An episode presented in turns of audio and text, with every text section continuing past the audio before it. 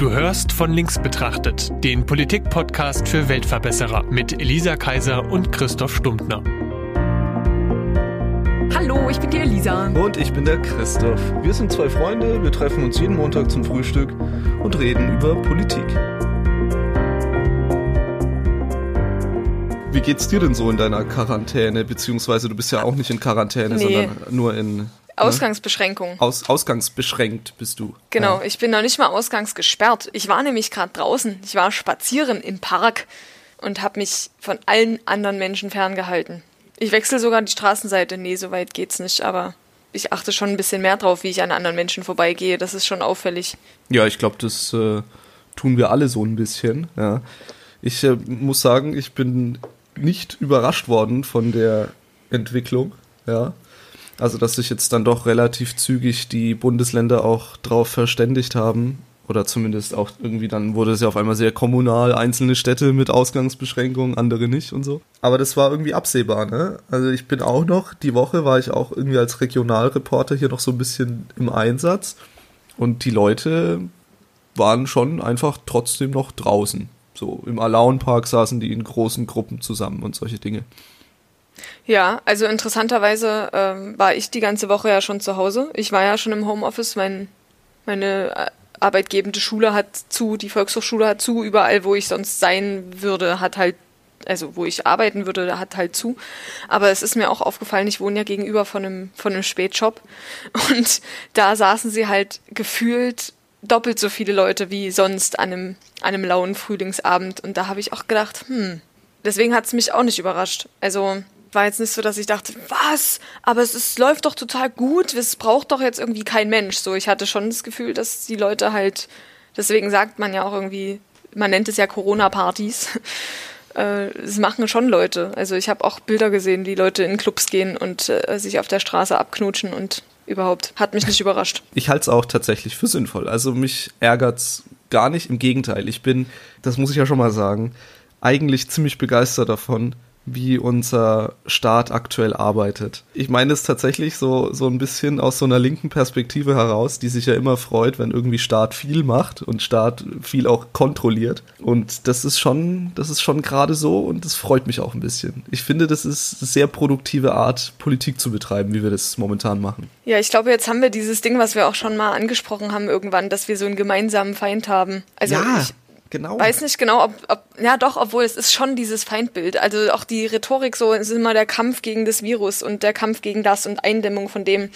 Und Aber es ist einer, auf den ich mich irgendwie total gut einlassen kann, weil es ist nun mal der Kampf ums Überleben. Ne? Es ist halt sehr martialisch. Also es total. ist halt wirklich so, dass wir müssen halt was tun. Es ist jetzt nicht so, dass wir alle sterben würden, selbst wenn wir das irgendwie rum nee, wüten lassen würden. So, aber es ist, ich finde, es ist auch irgendwie eine moralische Entscheidung zu sagen, wir versuchen das trotzdem irgendwie so gut wie möglich hinzubekommen und auch unsere, also wir versuchen natürlich Menschenleben zu retten, aber wir versuchen ja vor allem auch durch Ausgangssperren und so weiter das Gesundheitssystem so weit zu entlasten, dass es eben möglichst nicht kollabiert, bevor der Zenit erreicht ist. Und das ist ja, ja. schon auch ein, ein, sehr hohes Ziel. Und ich finde das auch extrem beeindruckend, dass plötzlich alle Parteien irgendwie zusammenarbeiten. Ich glaube, also weiß jetzt nicht mal, was die AfD macht, aber zumindest irgendwie dieser SPD, Linke, Grüne, CDU-Sumpf irgendwie, da, da habe ich seit Ewigkeiten nichts mehr gehört oder gelesen, dass, klar, wir machen jetzt auch keine Tagespolitik mehr, ne, weil wir haben jetzt nichts mehr, worüber wir irgendwie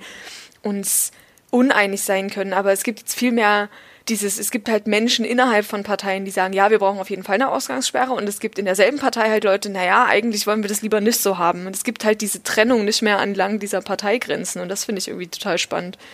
Das stimmt, also mal wieder zeigt sich, dass eigentlich ja dann doch alle an der gleichen Sache arbeiten, nämlich irgendwie am, am Wohl der, der Gemeinschaft. Ja, halt Mensch sein, ne? Ja, ja, ja, genau. Ja, halt Mensch sein und zusammen sich irgendwie organisieren, ne? Und äh, jetzt eben mit, ähm, mit neuen Herausforderungen in dieser globalisierten Welt. Und das ist ja auch irgendwie nur umso besser, dass wir da auch entsprechend hart durchgreifen. Wobei ich natürlich schon auch ein bisschen mit einem weinenden Auge sehe, dass wir europaweit hier gar keine Absprachen finden. Also auf, auf Europaebene. Ja, also da weißt du wahrscheinlich besser Bescheid, aber das kenne ich natürlich auch nicht. Also ich habe schon das Gefühl, dass das jetzt alles wieder in Italien passiert das, Russland will das machen, äh, in Spanien passiert das und dass es dieses gemeinsame Europa tatsächlich. Also wir haben ja auch keine gemeinsamen europäischen Zahlen, oder, die wir vorlegen können. Und dass wir zum Beispiel Ärzte oder Klinikpersonal irgendwie europaweit verteilen könnten, wäre ja, könnte man ja machen. Aber ich glaube, das ist nicht der Fall.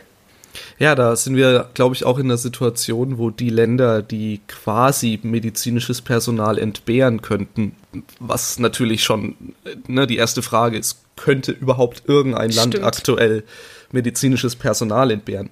Aber wenn wir sagen, wir würden das gleich verteilen, also so, dass in Italien die medizinische Versorgung im gleichen Niveau ist wie in Deutschland und das so europäisch lösen, dann muss man ganz klar sagen, wäre Deutschland der Part, der massiv an medizinischer Versorgung verlieren würde in dieser Rechnung. Genau. Und das ist halt dann die Frage, ob man das dort wirklich kann. Also bei Wohlstand würde ich sagen, okay, klar, du musst halt irgendwie was abgeben, solange das, also, ne, damit es allen irgendwie besser geht oder im Schnitt irgendwie allen besser geht, solange das halt nicht unter ein bestimmtes Level fällt. Aber bei medizinischer Versorgung zu sagen, naja, sorry Deutschland, eure Versorgung funktioniert halt noch ziemlich gut, obwohl ihr die letzten Jahrzehnte gespart habt, was das Zeug hält. Ihr müsst jetzt halt irgendwie da was einbüßen und dann sterben halt ein paar mehr Leute dort, aber wir müssen in Italien helfen. Das ist, das ist so ein, so ein Vermeidungs-Vermeidungskonflikt, sage ich mal, den, also den will ich nicht entscheiden. Ich auch da finde ich das ganz, ganz unzulässig zu sagen, naja, pff, musst du halt ein bisschen medizinische Qualität einbüßen, damit alle besser haben. Das ist, finde ich, ganz schwierig. Eben, genau. Deswegen, ich sage ja, es ist, ich meinte das jetzt auch nicht, äh, dass wir das machen sollten, sondern. Ja, ja, habe ich auch so nicht verstanden. Ähm, aber auf der anderen Seite will ich auch nicht der sein, der sagt, wir sollten das so nicht machen, weißt du? Weil jetzt mal ne, so ein bisschen sozialistischer gedacht, ja, wäre das natürlich irgendwie der gerechtere Weg. Aber wir sind nun mal immer noch Nationalstaaten und es zeigt sich jetzt halt ähm, wieder sehr deutlich, weil jeder irgendwie sein eigenes Süppchen kocht. Und das hatten wir, glaube ich, in der letzten Folge auch schon erwähnt. Bei uns ist es mit diesem Föderalismus natürlich irgendwie nochmal eine äh, Nummer, Nummer krasser, weil jetzt eben, wie gesagt, in einzelnen Städten einzelne, sag ich mal, ich würde ja eher sagen, Stufen der Ausgangsbeschränkungen auch bestehen, ne? weil ich mhm. glaube, dass es deutschlandweit kommen wird. Auf jeden Fall, ich glaube sogar morgen. Also die ja. gehen ja irgendwie heute in, äh, in, Beha in Behandlung, in Beratung. Und äh, dann, dann wird das relativ fix gehen. Und ich glaube, dass sie kommt. Also ich ja, weiß nicht, ob es halt so krass wird wie in Italien, ne, dass wirklich niemand mehr rausgehen darf und so. Nee, ich denke, sie wird in dem Maß kommen, wie wir es in Dresden haben. Also wir haben ja jetzt seit dem Samstag eben diese Situation, dass wir nur noch raus dürfen, wenn wir einen triftigen Grund haben. Aber ein triftiger Grund ist eben auch, ich will mal spazieren gehen. Man darf halt spazieren gehen, ohne sich zu socialisen. Also genau. es geht ja, und das, und das finde ich auch in Ordnung. Also es geht halt ja darum, dass man eben nicht irgendwie Kontakt hat zu anderen Leuten. Und da halt zu sagen, nee, du, du hast das Haus nicht verlassen, finde ich schwierig ist natürlich in Städten nicht so einfach. Und wenn du, weiß nicht, vielleicht ist es in Italien auch so eine Kultur, wo man eben nicht alleine spazieren geht. Ich habe keine Ahnung. Aber die dürfen ja auch zum Spazierengehen nicht raus. Und da dürfen auch immer nur eine bestimmte Obergrenze an Leute, an Leuten in einen Supermarkt reingehen, um dort die Viruslast zu begrenzen und so. Das ist sicherlich sinnvoll.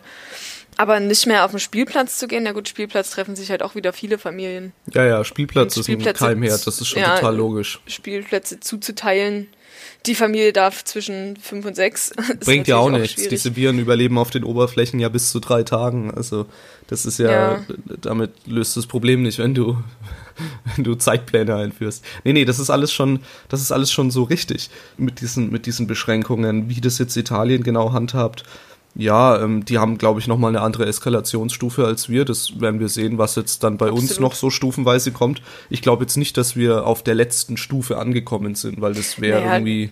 Die Fälle steigen ja auch immer noch. Also ich habe jetzt mal gefragt, so was, was haben wir denn eigentlich für einen Zuwachs? Und der Zuwachs ist halt bei ungefähr einem Drittel, also 33 Prozent nehmen jeden Tag die Fälle noch zu. Und solange wir da noch sind, also sehr exponentielles Wachstum, dann haben wir einfach das Ende der Fahnenstange noch nicht erreicht. Das, der, der Zeitpunkt wird kommen. Also der ist ja in China auch gekommen. Und auch ja jetzt schon relativ eindrücklich und, und die haben ja jetzt quasi mehrere Tage schon ohne, ohne Neuerkrankung, ohne registrierte Neuerkrankungen. Das, da wollen wir ja auch hin. Und da kommen wir auch hin. Aber es dauert eben noch ein bisschen. Allein ja. schon, wenn man sich die Zeitachse anguckt. Ne? In, in China ging das los im Dezember und es entspannt ja. sich halt drei Monate später. Und bei uns ist es jetzt wahrscheinlich auch so, dass es halt, seitdem es losging, kann man halt so zehn bis zwölf Wochen rechnen. Und ob wir das mit dieser, also ob wir mit der Ausgangssperre sozusagen was ein, einsparen können von dieser Zeit, das wird sich jetzt zeigen. Naja, da muss man ein bisschen aufpassen. Also die Geschichte ist quasi noch nicht geschrieben, ob, ob China jetzt in dieser Situation bleibt, weil der Punkt ist ja, dass sobald du aufhörst, ähm, diese Ausgangsbeschränkungen irgendwie zu verfügen oder zu vollziehen, könnte es auch genauso gut zu neuen Wellen kommen. Ja, klar, also jetzt irgendwie zu sagen, ah, lass uns mal das Neujahrsfest jetzt los, äh, jetzt nachholen, ist natürlich eine blöde Idee. Also du musst es schon dann langsam, langsam lockern, aber eben und immer noch diese Quarantäneregelung zum Beispiel in Kraft äh, behalten und vielleicht auch ein bisschen jetzt noch einen, einen Inkubationszyklus abwarten oder so. Das auf jeden Fall. Also ich kann mir nie vorstellen, dass man dann auf einen Schlag sagt, ah ja, okay, alle Beschränkungen sind aufgehoben und dann, dann können wir jetzt wieder so weitermachen wie vorher. So, und das stelle ich mir so auch nicht vor. Aber das ist ja trotzdem der erste Schritt, dass, Absolut. dass ja, diese Maßnahmen halt Wirkung zeigen. Ja, ich will das nicht madig reden, das ist ja, das, das sehe ich schon auch so, aber es ist einfach, ne, wir haben ja auch festgestellt, das ist ja relativ interessant, weil wir auch in, in Deutschland ziemlich große Unterschiede zwischen den Zahlen haben ähm, also wo wie viele Corona-Infizierte festgestellt werden. Und das hat zum Teil natürlich irgendwie Gründe, die auf die Herde zurückzuführen sind, aber es ist halt auch so, dass sich statistisch stark auswirkt, wie viel dieses Bundesland überhaupt testet. Absolut. Also, also wer mehr testet, hat mehr Fälle. Absolut. Das ist ja, das ist, haben wir in Deutschland auch mit Obduzierung von Leichen. Wir haben ja auch viel weniger Tötungsdelikte als andere, andere Länder, wie zum Beispiel Österreich, was halt auf diese Statistik zurückzuführen ist, dass wir halt weniger Leute äh, dahingehend untersuchen. Das heißt, es äh, spiegelt ja die Wahrheit nicht wieder. Und so ist es beim Testen natürlich auch klar. Aber es ist halt, also es ist halt schwer zu sagen. Äh, ich, ich weiß jetzt nicht, wie gut Sachsen testet. Ich glaube, die sind auch einfach extrem überlastet. Ich habe jetzt gehört von einem, also habe ich von einer Freundin gehört über jemanden, mit dem wir zur Schule gegangen sind und der hat sich das aus Südtirol mitgebracht, mit, äh, hat Skiurlaub gemacht mit Freunden. Und da wurden auch nicht alle getestet. Die sind dann einfach, die haben alle Symptome gezeigt und dann sind sie halt davon ausgegangen, dass sie das alle gehabt haben. Das ergibt dann natürlich Sinn, wenn du halt eine, eine abgeschlossene Gruppe warst. Und wenn man die dann wirklich auch alle meldet, ist es ja in Ordnung. Interessant ist es nur, wenn man halt sagt, naja, okay, der hustet und hat Fieber, könnte sein, aber ich teste jetzt mal nicht und dann es nicht meldet. So wie das ja bei Grippe auch ganz oft passiert. Also die Grippemeldungen sind ja auch nicht korrekt aufgrund dieser Verzerrung in, in der Testung. Genau, also das sind so, da spielen so ein paar Sachen auch eine Rolle. Also ich habe das ja, ich kann das jetzt kommunal natürlich deutlich besser nachvollziehen als bundesweit, aber im Endeffekt lässt sich das sicherlich einfach hochskaliert übertragen. Aber die, was unsere Gesundheitsbürgermeisterin beispielsweise gesagt hat oder auch der Sprecher vom Uniklinikum, das waren jetzt so Kollegen, mit denen ich, oder was heißt Kollegen, Leute, mit denen ich eben jetzt gesprochen habe in dieser ganzen Berichterstattungsphase, in dieser letzten Woche, muss man ja jetzt sagen. Der, das Flaschen, der, der Flaschenhals bei diesen Tests liegt beim tatsächlichen Testmaterial. Ah, okay. Also quasi, was es nicht mehr gibt, oder was heißt nicht mehr gibt, aber was, wo schwer ranzukommen ist in der großen Zahl, äh, sind die Stäbchen, die sie dir in den Hals schieben. Ah, das ja. klingt jetzt nach, nimmt doch Wattestäbchen, aber die müssen natürlich entsprechend ja, die müssen klar ja. Sein. Ja, genau, genau. Das ist natürlich, ja. also das ist der große Flaschenhals. Ja, man, genau, also man, man testet ja, ähm, es gibt ja zwei Möglichkeiten, so eine Erkrankung nachzuweisen. Zum einen halt über, über Erregernachweis im, im Abstrich, also das ist ja das, wozu du dieses Stäbchen brauchst. Das stecken sie dir in den Hals und nehmen da halt was von der Schleimhaut und dann können sie das ja sofort nachweisen, wenn sich der Erreger sozusagen in dieser Schleimhaut eingenistet hat. Und dann könnte man ja auch noch ähm, danach testen, sozusagen auf Antikörper im Blut. Also das könnte man immer noch machen, aber da ist man natürlich einfach einen Abwehrzyklus später dran. Ne? Das kann man dann eben nach ein paar Tagen oder einer Woche oder sowas im Blut nachweisen, ob du halt Antikörper bildest gegen dieses Virus. Aber das ist eben ein bisschen spät bis dahin. Dann müssten sie dich halt äh, erstmal erstmal unter Virus Quarantäne setzen ne? und dann äh, und, und dann genau also äh, trotzdem wirst du ja behandelt. Also du wirst ja trotzdem, ist ja dieses, du hast dann halt irgendwelche Symptome. Ohne Symptome testen sie ja auch in der Regel nicht. Genau ergibt ja auch Sinn, wenn, wenn die Stäbchen schon, äh, schon knapp sind. Und also Exakt. auch die Labore sind ja jetzt auch schon komplett überfordert. Also das muss ja Eben so nicht. eine Blut, naja, aber eine, eine Blutprobe, wenn jetzt alle Leute irgendwie noch Blutproben abgeben. Ja, macht ja nicht. Also es ist ja so, hm. dass das, was eben ähm, auch klar vom äh, Sprecher des Uniklinikums war, das hier ist schon normale Arbeit von Ärzten, die mit den Ressourcen, die sie haben, strategisch umgehen. Es ist nun ja, mal klar. nicht sehr sinnvoll, jemanden zu testen, der keine Symptome hat. Es ist halt viel sinnvoller, dass das Gesundheitsamt dann einfach sagt, hier, du kommst aus dem Risikogebiet, geh bitte zwei Wochen in Quarantäne. Gut ist. Ja, dass selbst genau. wenn du es hattest, wir mussten keinen Test machen und die Sache hat sich quasi dadurch einfach erledigt, mehr oder weniger. Das finde ich auch sinnvoll. Also ich ja, kenne auch, auch jemanden, der halt aus einem Risikogebiet wiederkam, also beziehungsweise kam wieder und dann wurde es zu einem Risikogebiet erklärt. Und der ist jetzt auch zwei Wochen zu Hause, ihm geht's gut, der hat nichts. Warum sollte man den dann testen? Genau, ähm, da gibt es sehr, sehr viele von. Also Florian Glatter, den wir gerade im Intro wieder gehört haben. Ja, das ist der, der uns quasi stimmt. anspricht. Der war auch in Quarantäne. Ja, schöne Grüße an Flo. Und, Hi. Und bei dem war das auch so. Kam aus Italien zurück, symptomfrei, kein Test, bitte bleibt zu Hause. Tschüss. Ist auch schon genau. inzwischen genau. wieder am Arbeiten. genau. Ja, ich meine, den holen wir uns übrigens noch in die Sendung. Der soll uns das mal ein bisschen detaillierter erzählen. Ja, Ja, auf jeden Fall. Wir machen noch eine Südtirol-Folge. genau, aber das ist, das ist eben ganz klar diese strategische Arbeit. Es ist irgendwie so ein bisschen die Wunschvorstellung, ja, man lässt einfach mal jeden testen und dann schaut man mal, ne? Aber das ist ja, natürlich aber, äh, also nicht zu machen. ja, erstens das und zweitens, äh, ich hab, da habe ich auch drüber gesprochen, weil ich so dachte, ja, aber es ist doch ein Schnelltest, warum testet man nie einfach irgendwie flächendeckend? Ähm, erstens, okay, wenn ich jetzt weiß, dass offensichtlich dieser Test nicht infinite vorhanden ist, was natürlich Sinn ergibt, das ist das eine, aber auf der anderen Seite ist es dann auch, wenn du es, also du wirst sicherlich dann immer noch vorsichtig sein, wenn, wenn du es nicht gehabt hast, aber wenn du es gehabt hast, dann bist du halt unter Umständen so, ja gut, jetzt hatte ich es ja, dann ist es ja auch egal. Und also davor hatten zumindest die Gesundheitsämter Angst. Ich meine, auch das ist natürlich eine Unterstellung an, an eine Person, die ich jetzt, die ja fiktiv ist, aber das kann ich mir trotzdem vorstellen, wenn man sich halt überlegt, aha, okay, puh, ich hab's irgendwie schon gehabt oder ich hab's jetzt überstanden. Man könnte ja aber trotzdem irgendwie vielleicht noch ansteckend sein oder man kriegt's wieder. Das weiß ich gar nicht, wie die Immunität sich verhält. Eigentlich hat man da schon irgendwas, weiß man da schon was drüber, ob man da einmal also es gibt wohl Einzelfall, für diese Welle ähm, immun ist? Ja, also es gibt wohl Einzelfallsituationen, in denen nochmal nach der Erkrankung Symptome wieder aufgetreten sind. Ähm, also nachdem die äh, Erkrankung auch schon abgeklungen war. Hm, könnte ja auch eine Superinfektion gewesen sein, also was aber, anderes. Aber wir reden hier wirklich von Einzelfällen, die auch noch nicht näher untersucht wurden, weil das in dieser ja. Kürze der Zeit auch gar nicht geht. Ja. Ähm, also eben kann ja auch einfach ein dummer Zufall sein und dann hat halt jemand danach noch eine Erkältung gekriegt. Ja, beziehungsweise das kann tatsächlich bei vielen Viren wohl auftreten, dass Symptome ein zweites Mal zurückkommen in so einem, ja, das hat auch einen Namen, aber ähm, hm. Achso, naja, ja, Viren funktionieren auch manchmal in zwei Phasen, das stimmt schon. Also mit einer Latenzphase ja. dazwischen. So, aber da müssen wir jetzt auch nicht spekulieren. Ähm, nee. Aber man bei den meisten stellt man, stellt man im Anschluss, wie du auch selber über dieses Testverfahren gesagt hast, Antikörper fest. Ja. Nachdem die das hatten. Zumindest eine ganze Weile, ne? Also bei Influenza, also, bei der richtigen Grippe ist es ja auch so, dass, ähm, dass man dann zwar gegen diese eine Grippe, die man vielleicht gehabt hat, irgendwie immun ist, aber dass ja in der, im nächsten, in der nächsten Saison ja eine Mutation davon vorbeikommen kann. Ja. Aber da sind wir ja jetzt bei Corona noch nicht zumindest. Das ist ja schon auch im Gespräch, ne, dass es diese zweite Welle gibt. Vielleicht. Ja, aber da muss man auch sagen, also in einer, wenn der dann mutiert in, der nächsten Grippesaison zurückkommt, mhm. dann ist das schon ein ganz anderer Virus. Und genau, zwar ist es dann einer, der auf den Mensch eingestellt ist. Weil ja. Viren wollen ja ihre Wirte nicht töten. Das ist ja für die eigentlich evolutionär gesehen scheiße, weil jemand, der tot ist, der überträgt den Virus nicht mehr weiter.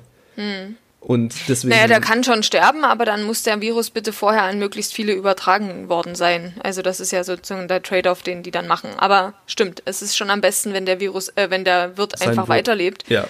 Und noch besser, wenn er es dann nächstes Jahr einfach wiederkriegen kann. Herrlich ich glaube, ist sogar der Beste, also jetzt mal aus Perspektive des Virus Na gesprochen. Klar, auf jeden der, Fall. Der beste, also Influenza ist ein wahnsinnig erfolgreiches Virus. Also nein, nein, nein ich wollte sagen, dass der, der, der beste Träger wahrscheinlich so. der ist, der keine Symptome zeigt, weil der, Stimmt. der verteilt schön. Ja, auf jeden Fall. Also aber das ist ja nun mal, wenn Menschen halt ein richtig gutes Immunsystem haben, dann werden die halt schon vorher abgeschossen, können es aber eben unter Umständen weiter verniesen. Genau, das muss man, glaube ich, sich auch immer mal wieder vor Augen führen, gerade irgendwie, weil es ja auch wirklich jetzt Menschen gibt, die mit so einer Ausnahmesituation, in der wir uns ja befinden, nicht so wahnsinnig gut zurechtkommen. Also eher so grundsätzlich mit Ausnahmesituationen nicht so gut zurechtkommen. Da muss man, glaube ich, schon immer mal wieder wiederholen, dass da keine Angst entsteht, dass es bei diesem Virus nicht darum geht, dass wir uns davor schützen müssen, dass der uns auslöscht. Ja, also, genau. Also gar nicht. Das, ja. Es geht wirklich nee, nur darum, stimmt es geht, es ist ein solidarischer äh, Akt. Ja, wir schützen unsere Alten und Immungeschwächten. Genau. Und es ist ja, da, es kennt ja auch jeder jemanden. Also das ist ja auch nicht so, dass man das irgendwie für irgendwelche Leute macht, die man noch nie gesehen hat. Das ist irgendwie, also ich habe es gestern so ein bisschen mit, mit Impfen verglichen. Es ist ja auch so, dass, dass wir uns ja in, in vielen Fällen auch nicht impfen lassen, weil wir so wahnsinnig gefährdet sind und weil uns diese Krankheit irgendwie auslöschen würde. Aber es gibt eben Menschen, die sind da anfällig für und es gibt vor allem Menschen, die können eben nicht geimpft werden. Und da, deswegen benutzt man sozusagen diesen Herdenschutz und der funktioniert ja mit, ich sag mal, wenn wir uns jetzt in, alle in Quarantäne sozusagen begeben, auch so ein bisschen, dass eben die Menschen, die halt gerade, also entweder alt und sowieso schon geschwächt sind oder vorerkrankt sind oder unter Chemotherapie sind oder sowieso ein schlechtes Immunsystem haben, gibt's ja auch angeboren ähm, oder irgendwelche Vorerkrankungen, die das mit sich bringen, dass die halt damit erstmal zumindest weniger in Kontakt kommen, als wenn wir alles so weiterlaufen lassen würden. Weil die können sich eben nicht entscheiden zu sagen, naja, dann nehme ich halt ein bisschen mehr Vitamin C und dann passt es schon, sondern das rafft sie halt einfach dahin. Und deswegen, wir machen, also ne, ich bleibe jetzt nie für mich zu Hause. Ich finde es zwar auch schön, dass ich das hoffentlich vielleicht nicht kriege oder zumindest nicht dolle kriege, aber. Ja, die Wahrscheinlichkeit ist ähm, schon hoch, dass du es auch kriegst. Ja, aber dann merke ich es hoffentlich einfach nicht. Oder ich kriege eine Erkältung und dann freue ich mich. Aber. Oder du hattest es schon. Das wäre natürlich das Schönste, aber das werde ich ja nie rausfinden. Genau. Es sei denn, du kriegst es noch. Ja, ja, ja, ja dann, genau. Aber ob ich es bis jetzt schon gehabt habe, ja, stimmt, ähm, richtig. Ja, aber auch selbst dann kann es sein, dass es ja von, einer, von einem normalen Virusinfekt nicht zu unterscheiden ist. Es ist ja einfach. Ist es ja auch nicht. Also es gibt ne? ja inzwischen, kann man sich ja online geben, Interviews mit Leuten, die es hatten. Ja. Werbung kann ich da kurz machen für einen Kanal auf YouTube, der heißt, weiß ich nicht, kann ich doch keine Werbung machen. Das ist ja gut zu wissen. Äh, YouTube hat übrigens äh, die Qualitäten runtergeschraubt, um das Internet zu entlasten. Netflix auch. Interessant, oder? Ja, voll gut. Hm. Hyperbole, genau. Das ist der YouTube-Kanal, wo die Leute erzählen, wie es war. Das ist der YouTube-Kanal. Die haben immer so Interviews mit Klischees quasi. Also frag eine Prostituierte oder frag ah, ja. einen Glasknochler oder frag einen der im Gefängnis war oder was auch immer. Und hm. äh, jetzt haben sie natürlich Frag einen Corona-Infizierten. Also einer, der quasi sehr, sehr cool. positiv getestet ist und in der Quarantäne zu Hause sitzt. Wobei inzwischen ist der schon wieder raus. Und der schildert so ein bisschen. Und sowas, ja, finde ich dann doch immer sehr sinnvoll. Es ist auch sehr beruhigend natürlich dann für Leute, die das mal hören müssen, dass es dann doch auch irgendwie nur wie eine Grippe ist. Für viele, für viele natürlich, nicht für alle. Ja, ja, genau. Das habe ich eben auch gehört von dem Menschen, mit dem ich irgendwann mal zur Schule ging. Ne? Für den war das halt einfach ein normaler, bisschen schwererer äh, Atemwegsinfekt mit Husten und zu Hause bleiben. In der Gruppe, mit der, mit der unterwegs war, gab es wohl auch Leute, die halt ein bisschen mehr Probleme hatten. Also halt mit Atemnot und so weiter. Aber niemand von denen musste ins Krankenhaus. Die sind alle wieder wohl auf. Und wenn ich mich dran erinnere, ich hatte auch mal so eine richtig, richtig böse Erkältung. Und ich vermute, dass es die echte Grippe war, aber ich bin mir nicht ganz sicher, weil ich war nicht, ich, musste ja nicht zum Arzt gehen. Ich kann mich ja, ich bin ja mein eigener Arbeitgeber, deswegen gehe ich mit sowas nicht zum Arzt. Aber das war auch so, wo ich dann dachte, ach, das Atmen ist schon irgendwie, es fühlt sich nicht gut an. Und äh, so Schmerzen in der Brust sind ja auch immer so ein bisschen, da fühlt man sich nicht so wohl mit. Aber ja, das ist genau, das sind auf jeden Fall Schmerzen, bei denen man sofort mhm. einen Film kriegt. Ne? Genau, absolut. Und das war auch, also war auch eine richtig dumme Situation. Ähm, ich hatte eigentlich was anderes vor an den Tagen, ne, wie es eben so ist. Aber nach drei Tagen auf der Couch hat sich das dann auch wieder gegeben. Also geht. Also man überlebt sowas natürlich. Klar, es ist, hilft den Leuten nicht, die halt das Immunsystem nicht haben. Die es nicht überleben, ja. Genau.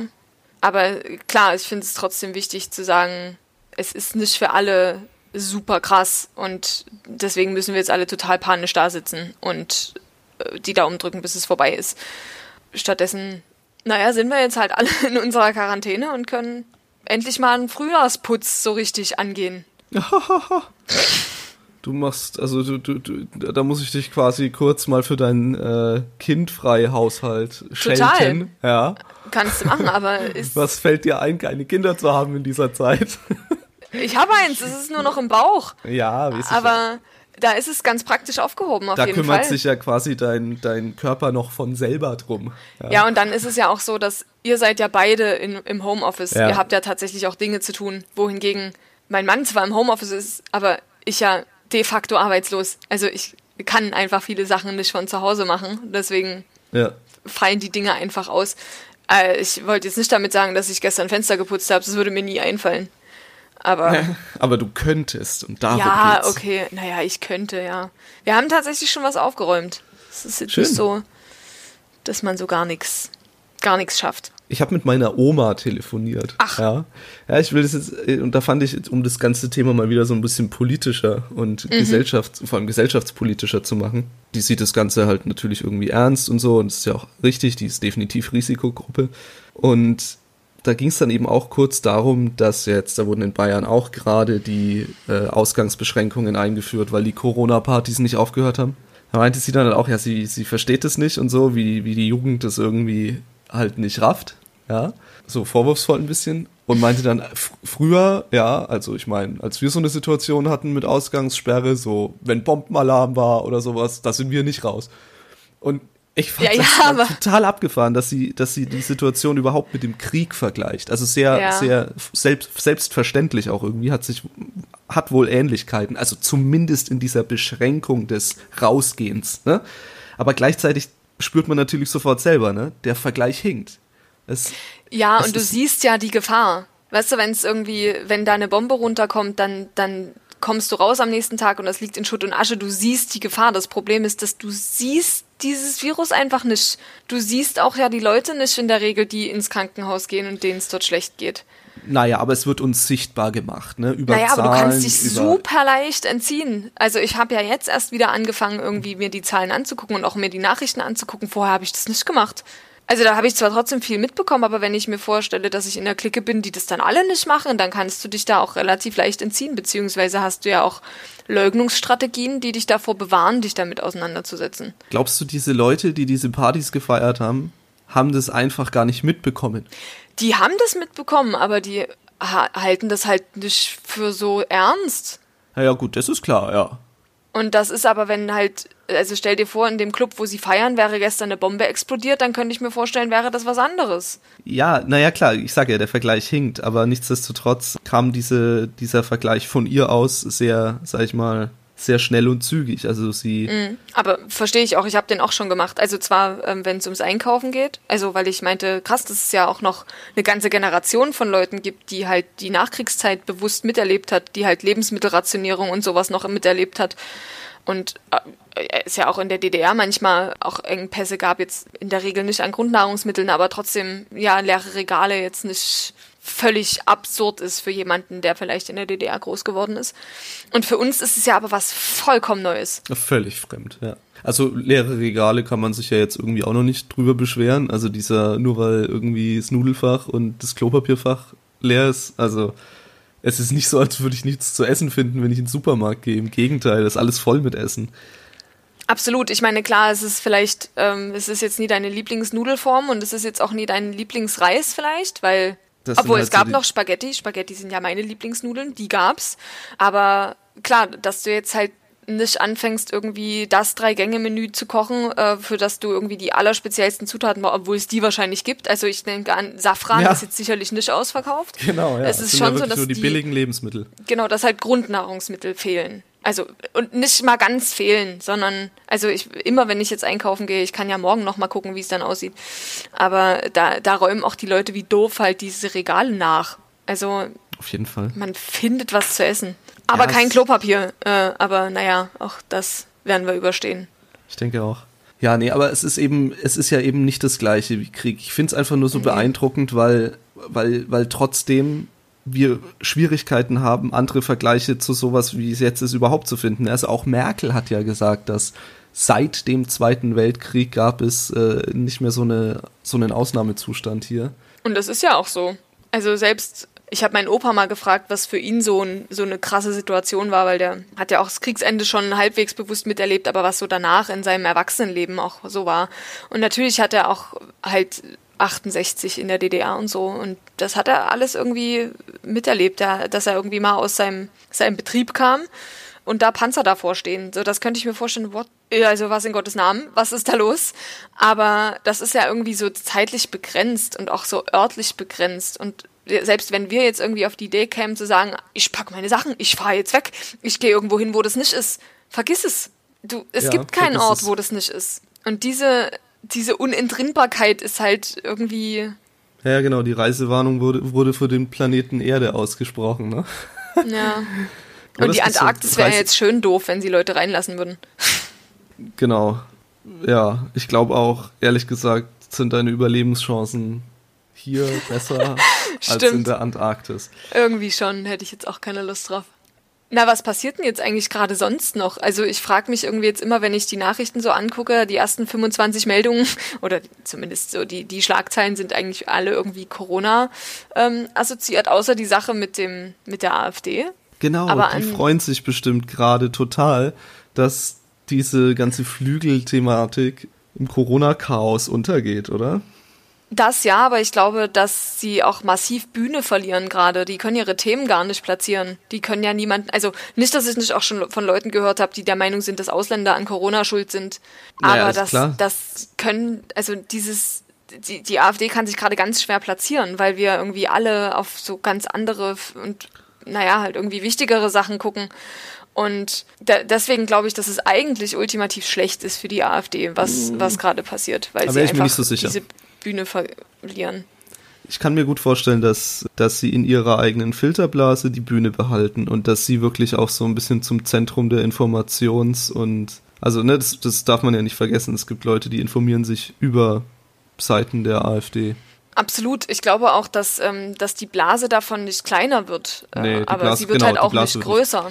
Ja, das stimmt. Weißt und du, also diese Außenwirkung, die sie sonst immer haben, durch dieses ganze Lautsein und ständig irgendwo alle möglichen Themen mega platzieren und immer bespielen, das können sie gerade nicht. Auch Klimawandel, die haben ja irgendwie, also die sind ja irgendwie von diesem Ausländerthema so ein bisschen auf die, die Grünen versifften, die wollen uns alle einschränken und äh, da sind sie ja ein bisschen drauf gegangen, aber da redet ja gerade niemand drüber. Da geht's gar nicht darum. Und deswegen könnte ich mir vorstellen, dass es eher schwierig ist für die. Und was ich zum Beispiel nie gedacht hätte, ist, dass man in so einer Situation jetzt echt sagt, naja, wir verbieten jetzt, also die haben doch jetzt gerade ähm, den Flügel als rechtsextrem eingestuft, ne? Genau. Und dann hat er sich aufgelöst, was ich immer noch nicht weiß, wie das passiert sein soll, weil etwas, was es de facto nicht gibt, als Organisation kann sich jetzt meiner Meinung nach auch nie auflösen, aber das erklärt mir vielleicht irgendwann noch jemand. Das hätte ich nie gedacht, dass wir so eine Entscheidung einfach nebenbei mal eben fix noch mit treffen, wo wir uns so schwer getan haben die ganze Zeit damit. Fand ich gut. Ja, es wird sowieso, äh, es bleibt abzuwarten, ne, was, was jetzt so alles gesetzgeberisch passiert und was so ein bisschen an allen vorbeigeht. Ja, Burying ist jetzt natürlich gerade extrem Total. beliebt. Ne? Also es ist jetzt halt sogar noch besser als eine Fußballweltmeisterschaft. Total. Ja. Und da haben wir ja auch schon richtig, richtig gutes Zeug durchgekriegt. Auf jeden also, Fall das wird auf jeden Fall interessant, wenn wir dann äh, zu uns kommen alle und denken, was? Interessantes Gesetz, wo ist das denn hergekommen? Ja, ich muss ehrlich sagen, dass ich jetzt das erste Mal sehr froh bin, dass diese große Koalition dann doch zustande gekommen ist nach der letzten Bundestagswahl, weil in dieser ganzen Situation gerade will ich schon auch SPD-Teile Regierung haben. Also das war kein Satz, aber ich glaube, der Inhalt kam trotzdem an. Ja, na, du meinst äh, so, so das Gegengewicht? Ja, ich wenn, will wenn einfach. auch klein? Ich denke einfach, dass die christlichen, ja, die christlich-demokratische Union zumindest bei einem Teil der Bevölkerung Schwierigkeiten hat, diesen Solidaritätsgedanken tatsächlich zu transportieren, weil sie einfach auch in der ganzen Flüchtlingsthematik und auch schon in anderen Thematiken eine sehr kühle menschliche Perspektive bewiesen haben. Ja, das liegt finde. aber auch irgendwie daran, dass sie nicht checken, dass Nächstenliebe und Solidarität eigentlich das Gleiche ist. Und das finde ich irgendwie genau. total schwierig, dass die CDU sich da und also die Union, äh, Unionsparteien sich da irgendwie nicht so richtig platzieren können und zu sagen, hier Leute, ich weiß, Solidarität ist ein linkes Wort, aber es ist halt eigentlich das Gleiche. Es ist eigentlich christlich, ja. ja. Genau, und da bin ich jetzt eben sehr froh, dass wir SPD mit in der Regierung haben, die diesen Solidaritätsgedanken, finde ich ja sowieso permanent also das, das ist ja der Wahlkampfslogan. Absolut. Und ich finde, es wird auch gemacht. Also es ist auch die, die, also nicht nur die Jusos, aber auch die Jusos, die organisieren ja auch so eine Nachbarschaftshilfe sozusagen für Menschen, die in Quarantäne sind oder eben einer Risikogruppe angehören, dass sie eben Botengänge für die machen, zur Apotheke gehen, einkaufen gehen und so weiter. Und sowas finde ich total gut, dass sich sowas halt spontan bildet. Also generell finde ich es super krass, wie innovativ jetzt gerade alles irgendwie funktioniert, weil wir es halt müssen. Deswegen, ich bin ja ein bisschen der Fan von Notmacht erfinderisch, ist natürlich bitter, aber ist halt irgendwie ja. so. Ist so, also ich bin auch vor allem davon begeistert, wie schnell Digitalisierung geht, wenn es dann halt sein muss. Ja, ja also, genau. Konservativismus hat halt einfach keinen Platz in Ausnahmesituationen. Dieses, aber es ist doch eigentlich ganz gut, wie es jetzt ist. Das ja, funktioniert halt ja gar nicht. Geht halt nicht, wie es jetzt ist. Ja. ja. Ja, genau, genau, genau. Deswegen gefällt es mir so, so, so sehr, wie jetzt gerade Politik funktioniert, weil es so progressiv ist, weil es sich so, es passt sich an. Es ist gerade diese Thematik Homeoffice. Ich weiß, wir hatten es beim letzten Mal schon, aber das ist doch, da spüren wir, es geht digitaler, es geht mit weniger Fahrkilometern, weißt du, also was, damit lösen wir ja, oder was heißt lösen, aber wir bekommen zumindest eine völlig neue Perspektive auf diese ganze, ähm, wo können wir Energie und überhaupt Kapazität, auch zeitliche Kapazitäten, doch noch einsparen. Was muss sein, was muss nicht sein? Das sind auch so Fragen, die man sich ja. stellt. Und Berufsverkehr auch, muss halt nicht sein. Berufsverkehr muss halt nicht sein. Und außerdem wird jetzt halt auch das Thema Verstaatlichung oder ne, wie wir es ja nennen, Entprivatisierung ja. ähm, wieder verstärkt in den Mund genommen. Und das ist, das ist eine positive Entwicklung, weil wir müssen eben drüber reden, wenn wir mit solchen Situationen als Staat gut umgehen können wollen, was, was wir müssen, finde ich. Das waren mhm. viele Verben, konntest du eins ja, ja. davon aussuchen, ja. Ich bringe sie auch in die richtige Reihenfolge. Sehr schön. Dann müssen wir eben drüber nachdenken, was der Staat alles darf und machen kann. Und ich mag die Diskussion, weil die führt aktuell dazu, dass man eben sagt, ja, eher mehr als weniger. Ja, weil es jetzt halt tatsächlich wieder um Rettung geht, ne? Oder weil jetzt auch erst wieder erkannt wird, oh, Staat ist ja doch gar nicht so eine blöde Idee. Ich hatte ja schon zum Teil das Gefühl, dass sich die Menschen so sehr isolieren von ihrer Gesellschaft, und das meine ich jetzt nicht in Form von Quarantäne, sondern eher sich so gedanklich distanzieren und lieber irgendwie mhm. in so eine Motzhaltung reinfallen und das läuft nicht und der kümmert sich nicht darum, der Staat. Ey, lass mir so. meine Oppositionshaltung. Aber ja, du hast natürlich recht. Ja, nur ist es halt gesamtgesellschaftlich eine Katastrophe, wenn jeder in so eine Einstellung hat, weil dann gibt's eben auch kein gesellschaftliches Miteinander mehr. Und es genau. ist so komisch für mich, aber ich empfinde das gesellschaftliche Miteinander aktuell als stärker, obwohl wir jetzt es gerade versuchen zu vermeiden. Weißt du, was ich meine? Auf jeden Fall. Ich habe äh, hab ähnliches, ähnliche Gefühle aufgrund der Tatsache, wir haben ja auch viele Möglichkeiten, trotzdem in Kontakt zu sein. Also das Internet, Telefon und so ist Messaging, also Messenger und das ganze Zeug. Ähm, das hat man ja. Also wenn wir wirklich, wirklich isoliert wären sozial, das wäre natürlich eine Katastrophe, weil dann kann man sich nie absprechen, dann kann man Dinge nicht planen, dann kann man keine Entscheidung treffen. Aber das können wir ja alle. Klar werden und, und wir unter dem Sozialkoller ne? leiden, so auf jeden Fall. Aber anders. Wir können ja trotzdem entscheiden, mit wem wir uns unterhalten wollen. Vielleicht sogar noch besser als vorher, weil wir die ganzen nervischen Kollegen, die wir haben. Ich glaube auch, dass äh, ich habe auch das Gefühl, dass es eher mehr, also so oft wie ich das Wort Solidarität in letzter Zeit gehört habe, mehr als vorher. Ich glaube auch, dass es eigentlich gesellschaftlich gerade eine gute Zeit ist. Ein, ein heilsamer Prozess, wie ich finde. Hoffentlich. Ich hoffe, dass wir nichts vergessen davon. Das ist so ein bisschen meine Sorge, dass es eben nicht einfach vorbeigeht und dann touchen wir uns wieder im Gesicht rum und husten uns ins Gesicht. Äh, also auch im übertragenen Sinne. Aber wer weiß. Ja, okay, im übertragenen Sinne stimme ich dir zu, weil wenn wir uns danach wieder anfassen, ist das schon okay. Ja, aber äh, trotzdem, dass man sich nie ins Gesicht hustet, fände ich auch in Ordnung. Ja, ja. Wenn das so bleibt. Aber klar, ähm, ich hoffe, dass nie alles davon verloren geht und dass man auch dieses Gefühl von eigentlich können wir zusammen halt dann doch irgendwie ein bisschen mehr schaffen, als wenn hier jeder seine eigene Suppe kocht. Ja. Wäre schon nett, und wenn das hängen bleibt. Weißt, weißt du, auf was ich mich auch freue? Nee, erzähl mal. Auf, Döner? Ja, kann man noch holen. to go ist ja zumindest noch nicht. Ja. Stimmt, der Pizzaladen um die Ecke hat auch offen. Lieferando liefert auch noch. Ja. ja Glaube ich. Ich glaube, die Lieferzeiten sind nur länger. Und bei Amazon gehen die Lieferzeiten hoch. Eieiei. Aber nicht unsere Ware, die kommt morgen. Okay, sorry. Worauf sehr, freust sehr du dich denn noch? Auf die im übertragenen Sinne Frühlingsgefühle, wenn das alles vorbei ist. Wenn die Gesellschaft wieder rausgeht und sich wieder trifft und man wieder gemeinsam irgendwie sich an Tische setzt oder und vor Lautsprecher so stellt. Weiß? Und es so, ja, genau. Ja. Und das ist doch wirklich auch was. Ähm, das ist auch was, was meine Oma gesagt hat. Ja, das war diesmal die andere Oma, ja.